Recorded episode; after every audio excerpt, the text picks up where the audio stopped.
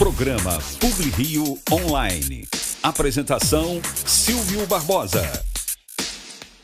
Olá, agora mais uma edição do nosso programa Publi Rio Online, que vai ao ar pela TV Max, canal 25 e 525 em HD da NET. Após o programa, ele vai para as mídias digitais, para o Facebook, para o YouTube, para o Instagram e também para os tocadores de podcast, Spotify e Deezer.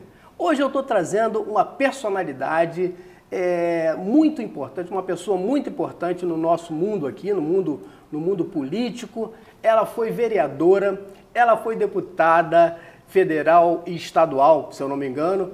Também foi é, senadora da República, foi ministra e também ex-governadora do estado do Rio de Janeiro. Eu estou falando de Benedita da Silva. Tudo bem, Benedita? Tudo bem, Silvio. É um prazer poder estar aqui neste seu programa.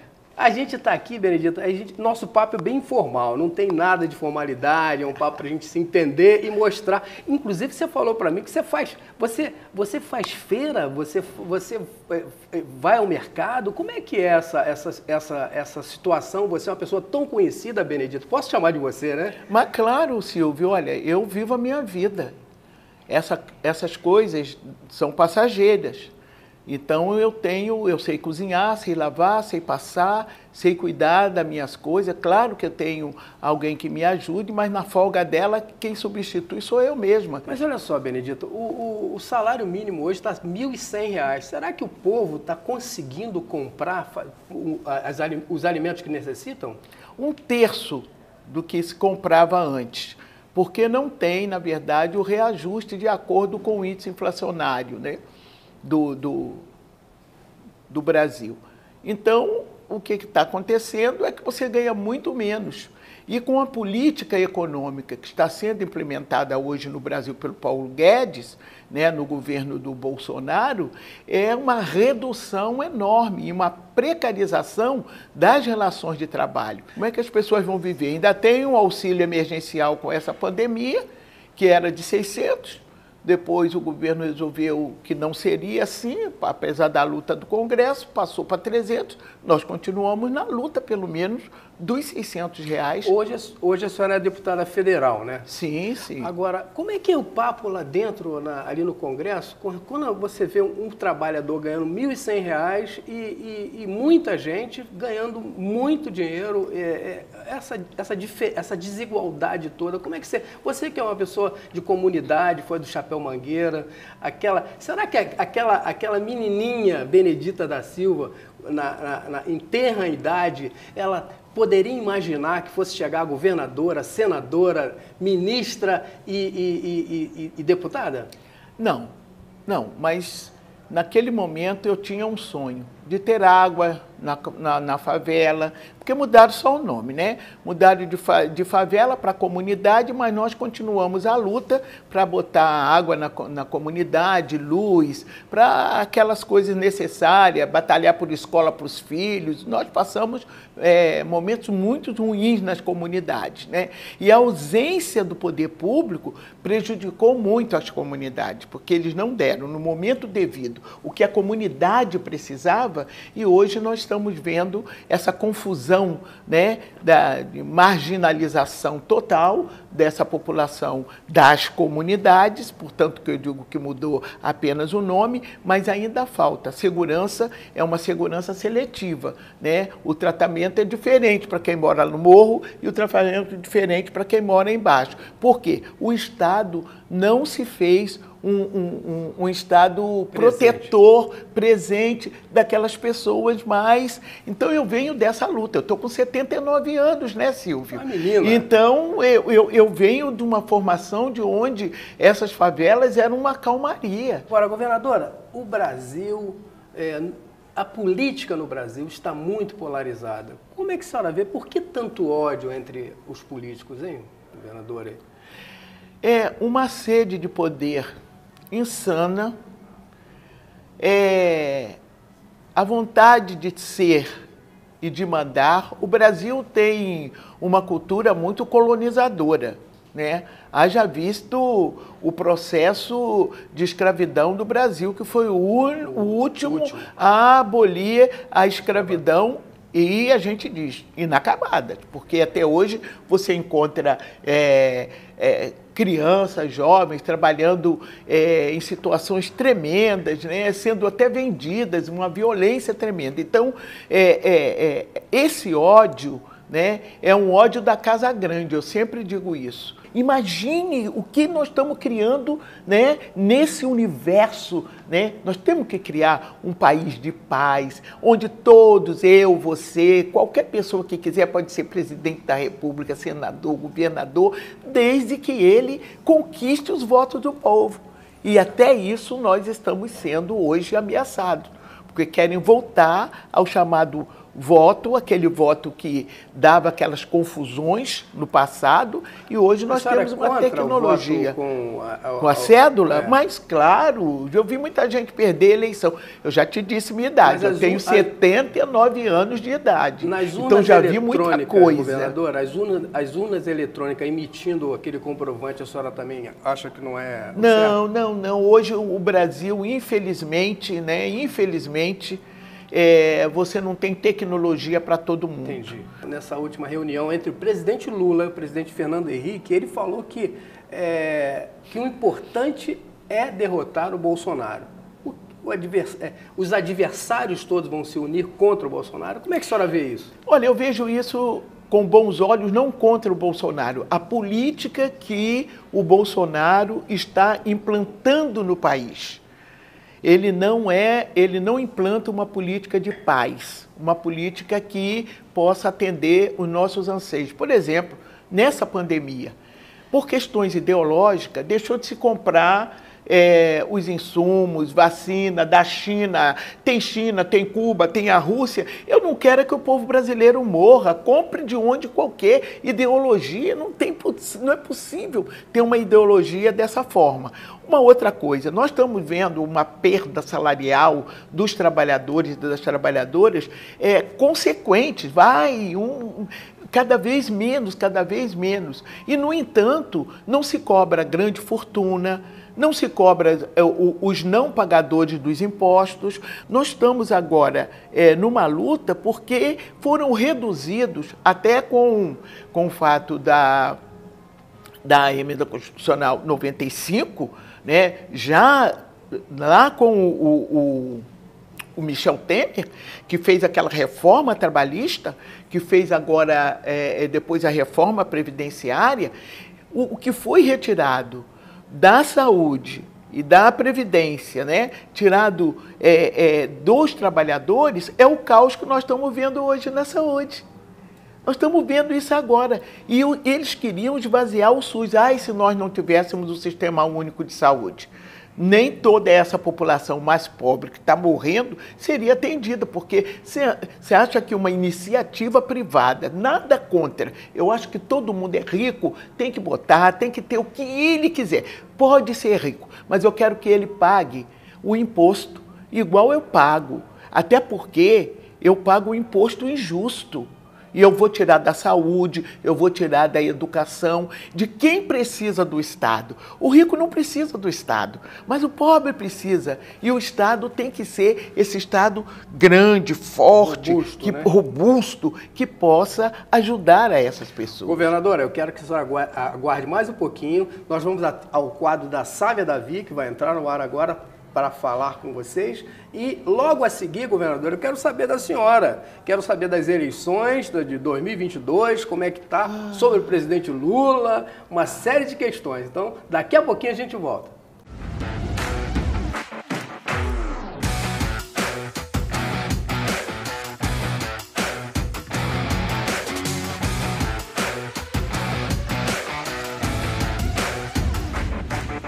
Em Casa com Sávia.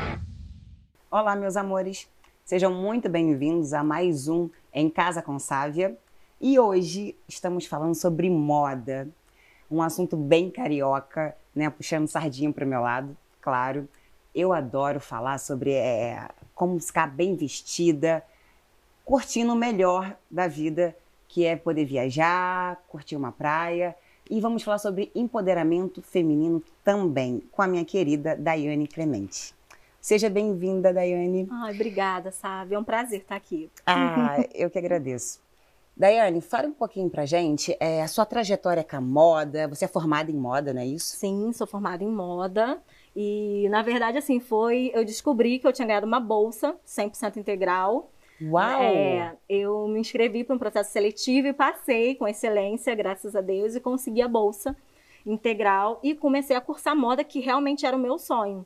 Você é da Baixada? Isso, sou da Baixada. Sou da Baixada e comecei a cursar moda e meu primeiro contato com moda praia foi no meu primeiro estágio, né, na, antes de me formar. E quando eu entrei naquele cenário de beachwear, eu me encontrei completamente, porque eu já era fanática por praia, carioca da gema. né? carioca da gema, então assim, quem não é apaixonado por praia, né? E quando eu me encontrei na, no estágio, eu falei, é isso que eu quero pra minha vida. Mas você acabou passando por outra, é, outras áreas, é, no caso jeans, infantil, ou você só Sim. ficou na moda praia? Não, primeiro, meu primeiro contato foi com o estágio e eu me encantei ali, sendo que quando a gente vai para o mercado de trabalho, não é tão fácil assim, né? Não, sabemos. Então, realmente, no mercado de trabalho eu caminhei bastante. Linho, tecido plano, jeans, moda infantil, moda adulta. Então, eu passei por várias outras empresas. É cla- claro que eu ganhei bastante experiência em outros ramos, mas dentro do meu coração, moda praia ainda falava mais alto, com certeza. E foi quando eu decidi realmente sair e montar minha, minha própria marca e começar a caminhar realmente no moda praia. E como foi isso, Daiane? Você sair é, de- da- da- do cenário de ser funcionária e se tornar é, empreendedora, empresária, vamos dizer assim. Como é que foi Olha, isso? foi bem difícil, porque não é fácil, não foi fácil, na verdade, a caminhada na própria faculdade não foi fácil, né? Porque eu caí de paraquedas ali numa faculdade, né, particular, na Barra. Então, Um assim, outro um universo. outro universo realmente difícil. E dentro daquele universo, eu, fui- eu já me encontrava. A moda para mim era a minha vida. Então, eu estava no lugar certo. Eu só estava tentando me encaixar. Essa que foi realmente a dificuldade. E eu sempre fui muito empreendedora desde nova. Então, durante a faculdade, né, eu vendia tudo. Qual foi o resultado disso? Gente, olha só. Nasceu a Doce Azeda, né, os modelos de moda praia. Vamos dar uma dica aqui pra galera. Esse daqui seria pra quem tem muito ou pouco busto, Daiane? Olha, o cortininho é o queridinho das cariocas, óbvio. E esse tem Por bojo. causa da marquinha, é uma peça menor. Então a mulherada gosta no geral, né? Porque hoje a moda praia ela não tem esse limite, é até onde você se sente confortável com você e com seu corpo. Entendi. Mas o cortininha eu sempre indico para quem é mais magrinha, mais sequinha, porque é uma modelagem mais seca realmente.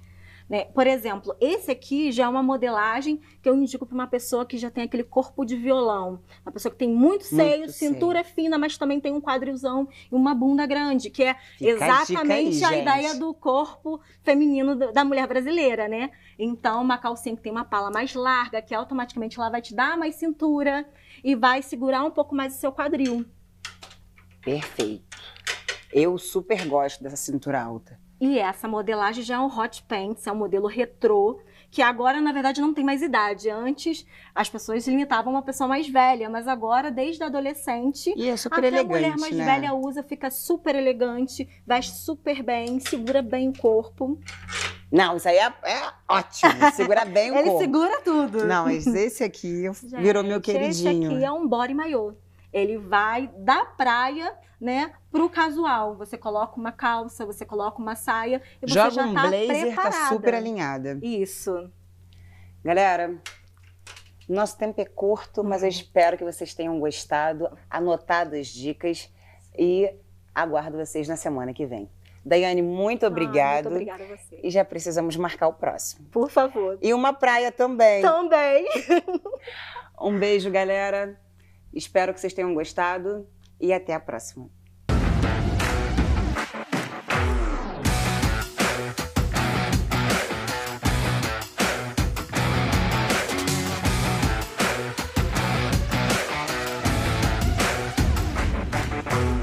Casa com Sávia.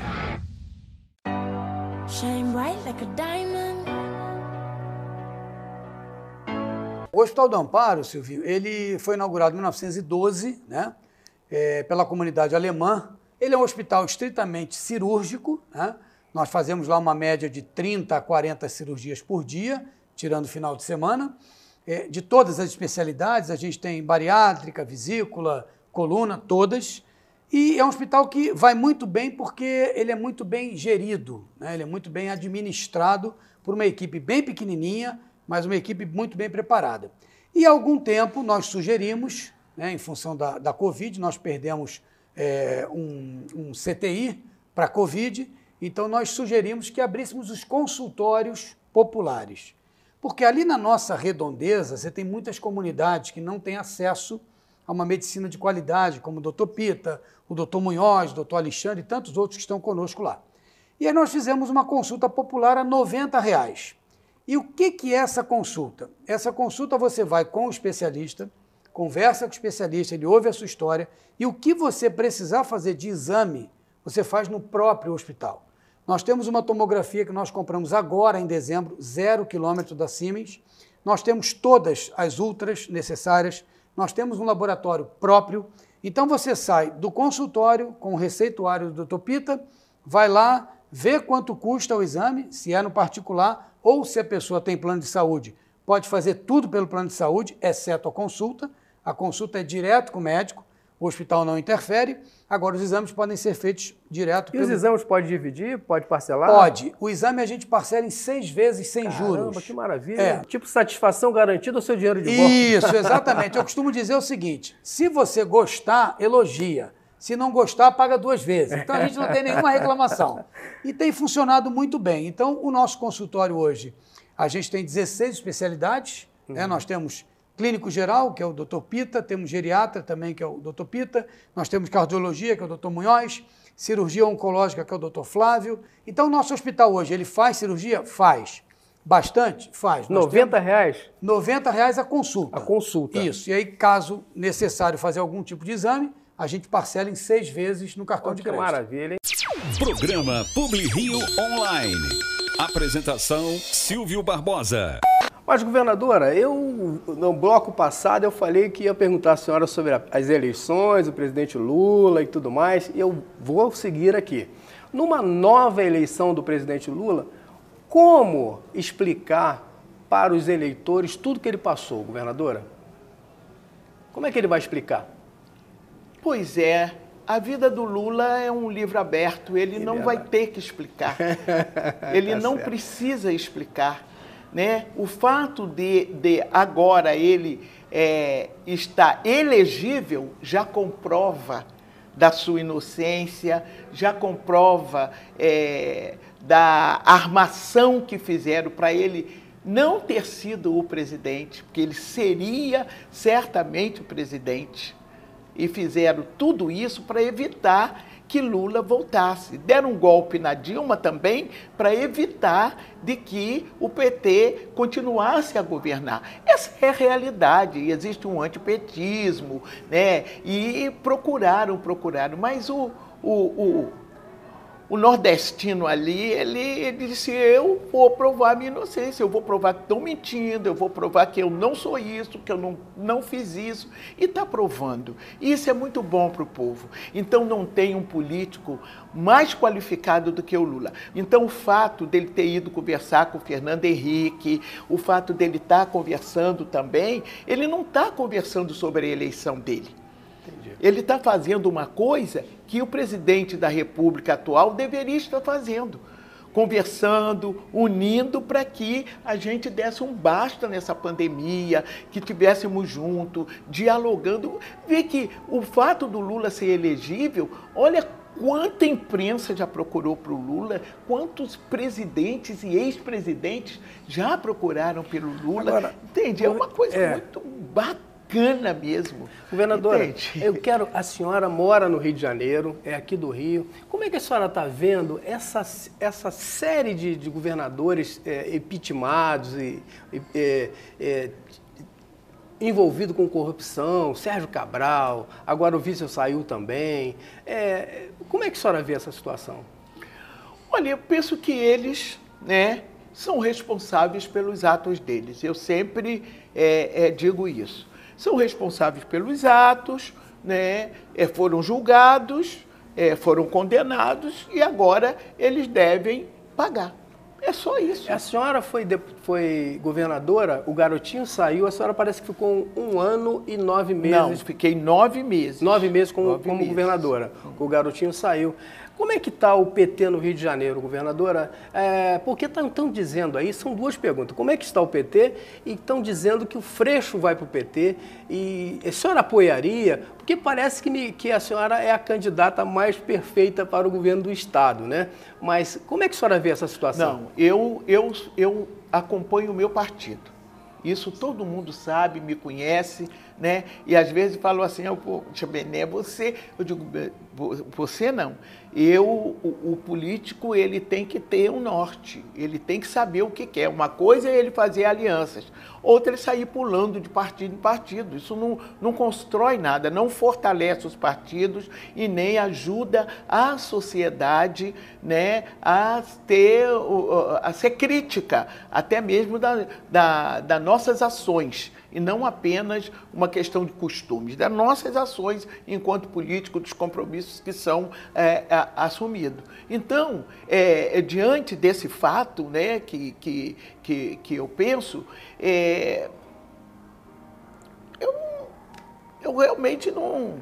Então a senhora apoiaria o Freixo se caso ele entrasse com Não vejo do... como não não apoiar o PT. Entendi. Eu já aproveito e convido o Freixo para vir participar do nosso programa. Se a senhora puder passar o recado para ele, eu agradeço claro imensamente. Claro. Agora, uma coisa, governadora, quando a senhora coloca a cabeça no travesseiro para dormir, que a senhora foi governadora, a senhora foi deputada aqui no estado, foi vereadora. A senhora acha que poderia, se a senhora fosse novamente empossada governadora aqui pelo estado do Rio de Janeiro, o que, que, a senhora deveria fazer que não fez naquela, naquele momento que a senhora foi governadora? Primeiro, eu, o Brasil é outro, o estado do Rio de Janeiro é outro, as demandas antigas são outras, diferenciadas, porque eu me lembro que o Lula e a Dilma investiram demais nesse estado.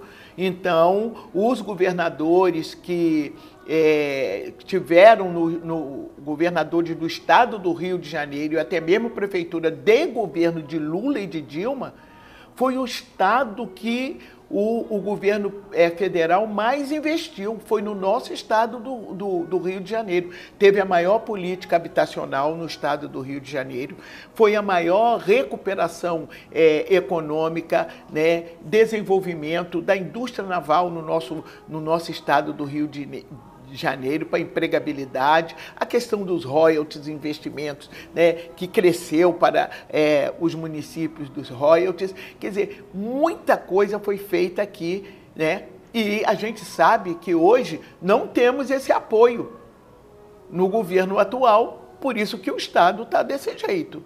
Então, quem não vai querer governar o Estado do Rio de Janeiro, com todo o caos que ele está, se no governo federal é, tiver um, um, um, uma pessoa como Lula, que, que não, não faz discriminação de sigla partidária.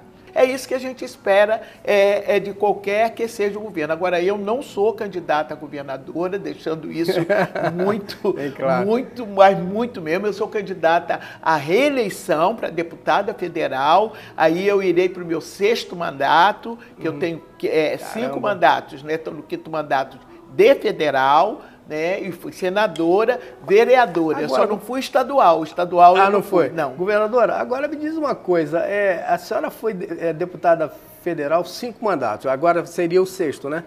A senhora, eu vi que a senhora fez um montão de coisas já. A senhora pode citar alguma das coisas importantes que a senhora fez na, lá na Câmara Federal? Ah, mas olha, nem eu sei. De, de vez em quando as pessoas pegam lá, mas são coisas porque eu fui constituinte. Uhum. Então, lutei muito na PEC da doméstica a senhora fez, PEC né? da doméstica. É, Criou, eu lutei. criou Uma a data coisa de que consciência pessoas... negra, dia 20 de, de novembro. É, de novembro, mas não é só isso. Lutei pelas terras dos quilombos. Lei de emergência cultural também. Lei, a lei Aldir Blanc. Aldir Blanc, é, isso são coisas mais recentes, né? É. Eu estou pegando um pouco lá, lá de trás. Hoje mesmo eu estava falando sobre línguas e sinais, Uhum. que foi um projeto é, que eu apresentei, que foi sancionado no tempo do era Fernando Henrique Cardoso Aham, ainda, aham. né? Hoje você vê as pessoas ali fazendo aquele, aquela, aquele foi um projeto meu É. na, na época, quer dizer, do meu partido junto eu apresentei, né? É, e muitos outros projetos para as mulheres, é, a que- questão do berçário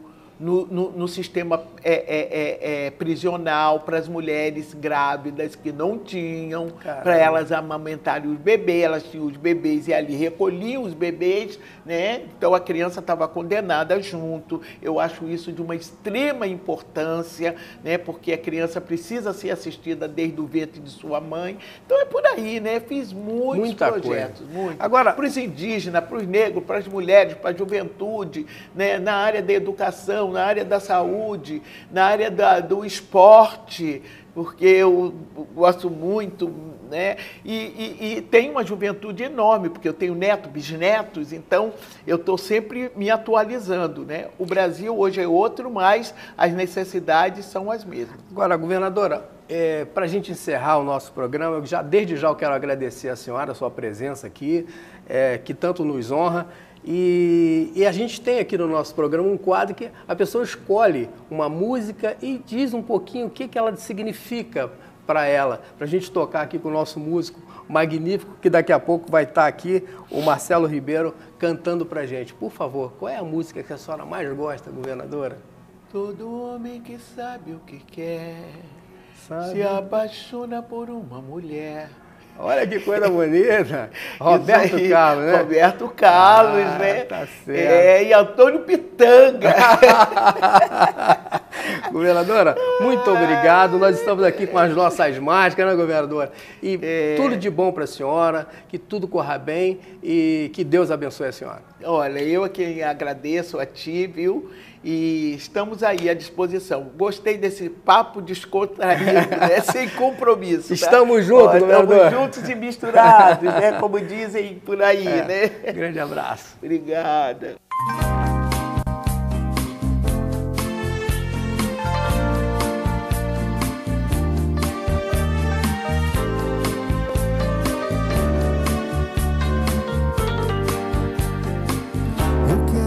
Sua canção, eu quero ser teu tom.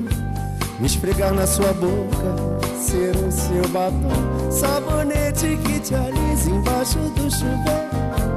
A toalha que desliza no seu corpo inteiro. Eu quero ser seu travesseiro, ser a noite inteira. Pra beijar durante o tempo que você dormiu. Eu quero ser o sol que entra no teu quarto adentro. Te acordar devagarinho, te fazer sorrir. Quero estar na maciez, no toque dos seus dedos e entrar na intimidade desses seus segredos. Quero ser a coisa boa, liberada e proibida, tudo em sua vida.